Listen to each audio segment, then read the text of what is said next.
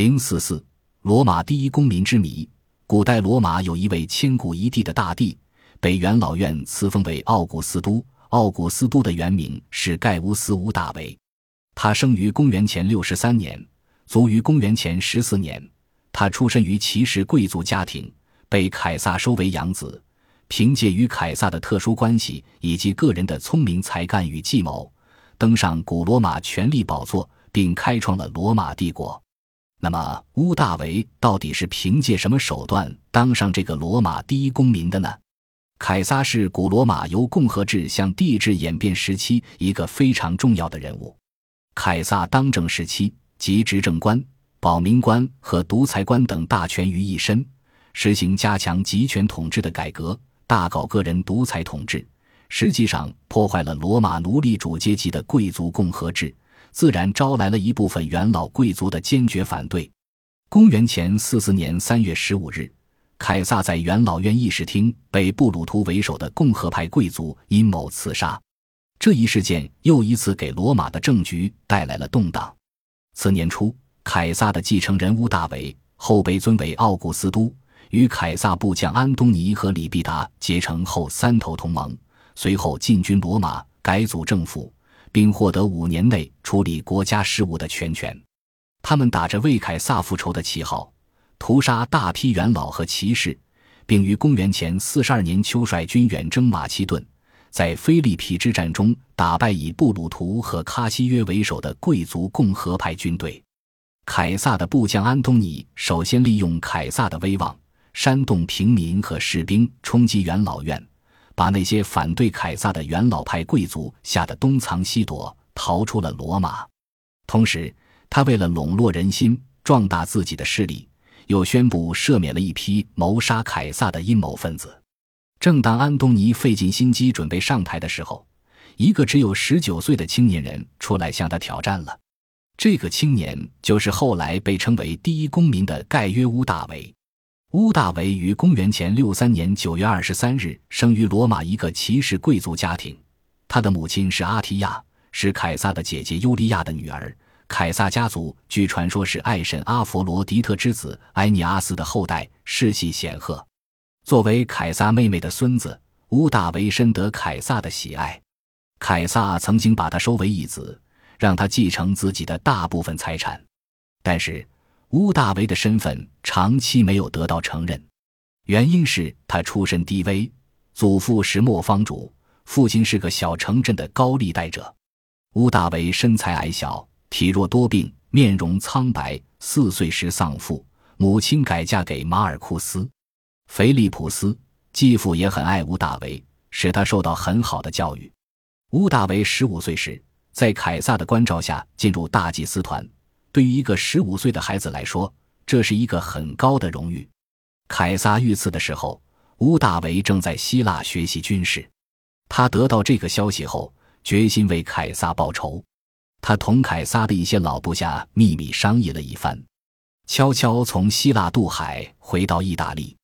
他住在一个小村庄里，收集关于罗马局势的情报。当他了解到安东尼的所作所为以后，决心到罗马去同安东尼较量较量，他的母亲苦苦哀求他不要去冒这个险，因为他手中一无权，二无兵。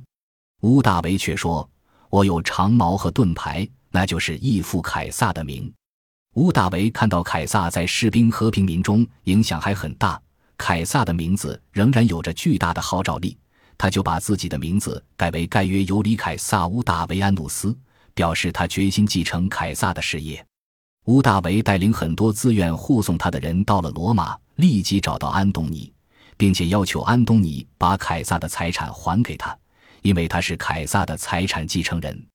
乌大维告诉安东尼，他要根据义父的遗愿，把金钱散发给广大平民。他还严厉地指责安东尼不但不替凯撒报仇，反而包庇重要阴谋分子布鲁图等人。安东尼的眼睛盯着这个站在他面前的皮肤黝黑、身材瘦削的青年人，不禁吃了一惊。但是他很快又恢复了镇静，不屑一顾地对无权无势的乌大维说：“青年人，除了凯撒的名字以外，你还想要得到什么呢？钱我已经没有多少了。难道你还要凯撒的政权吗？凯撒被刺后，罗马人民依然对他抱有好感。安东尼在主持凯撒的葬礼时，宣布了凯撒的遗嘱。遗嘱中把乌大维立为遗产继承人，授予他凯撒称号以及遗产的三十四。遗嘱中将凯撒在台伯河边的私人花园赠给罗马人民，并分给每个罗马人七十五块银币，还把布鲁图列为第二继承人。群众纷纷指责布鲁图忘恩负义，要求严惩凶手，为凯撒报仇。年轻的乌大维感到民心可用，他知道要取得政治上的权利，必须具有军事实力。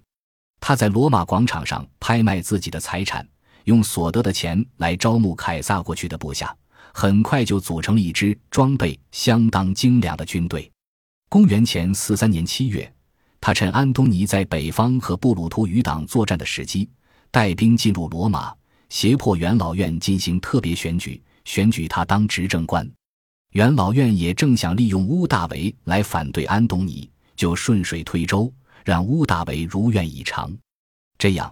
乌大维在罗马的政治地位就和安东尼不相上下了，但是乌大维清醒地看到，安东尼还有不小的实力，元老贵族也还能够左右政局，要建立他自己的独裁政权还不到时候。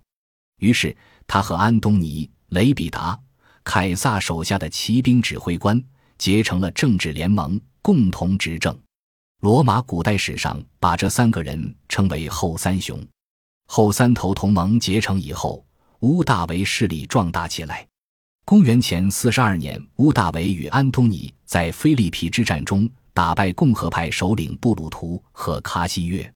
公元前三十六年，兴大维又打败庞培之子随克斯都庞培，剥夺雷必达的军权，成为罗马西部的主宰，与控制罗马东部的安东尼成对峙之势。公元前三十二年，乌大维与安东尼决裂，公布安东尼将部分国土赠与埃及女王克里奥帕特拉七世的遗嘱，鼓动元老院和公民大会宣布安东尼为公敌，并向埃及女王宣战。公元前三十一年，在亚克星海战中打败安东尼和埃及女王，次年率军进占埃及，安东尼绝望自杀。内战结束后，乌大维成为罗马唯一的统治者。公元前二十八年，改组元老院，自任元首，首席元老。前二十七年，宣布交卸权力，或奥古斯都，意为神圣者、至尊者尊号。乌大维曾先后获得执政官、保民官、大将军、大祭司长等职衔，实为罗马皇帝。为加强统治，对军队进行改革。强化职业军队，实行雇佣兵制度，建立禁卫军驻守罗马和意大利，规定士兵服役期限：禁卫军士兵为十六年，军团士兵二十年，辅助部队二十五年。为退役老兵建立军事殖民区，给军队各级单位赋予固定番号。对外继续扩张，向西完成对西班牙的征服，向北推进至多瑙河、莱茵河一线。他善于审时度势。进退有节，处事机智果断，谨慎稳健。他所采取的一系列顺乎形势的内外政策，开创了相对安定的政治局面，为帝国初期的繁荣打下基础。乌大维时代，罗马帝国的疆域北起多瑙河，南到非洲，包括埃及在内的北非一带；西起比利牛斯半岛，东到两河流域和小亚细亚半岛。形成了古代史上一个最庞大的帝国，地中海成了帝国的内湖。为了统治这样大的一个帝国，乌大维把许多权力集中到自己手中，成为罗马帝国实际上的皇帝。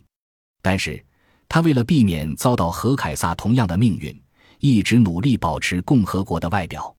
他坚决不要皇帝这个称号，只称自己是第一公民，也就是元首的意思。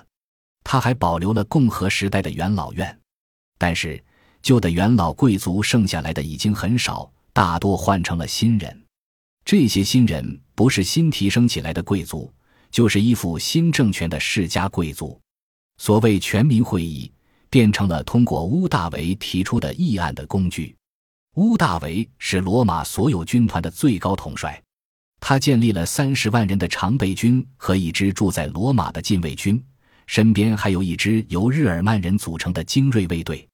他就是凭着这些武力，打败国内外敌人的进攻，镇压奴隶的反抗，维持他的奴隶主军事独裁的统治。屋大维从公元前三十年开始独掌大权，在罗马帝国统治了四十多年。他死于公元前十四年。罗马帝国在将近二百年的时间里维持了比较稳定的局面，经济、文化都有比较大的发展，被称为罗马的和平时期。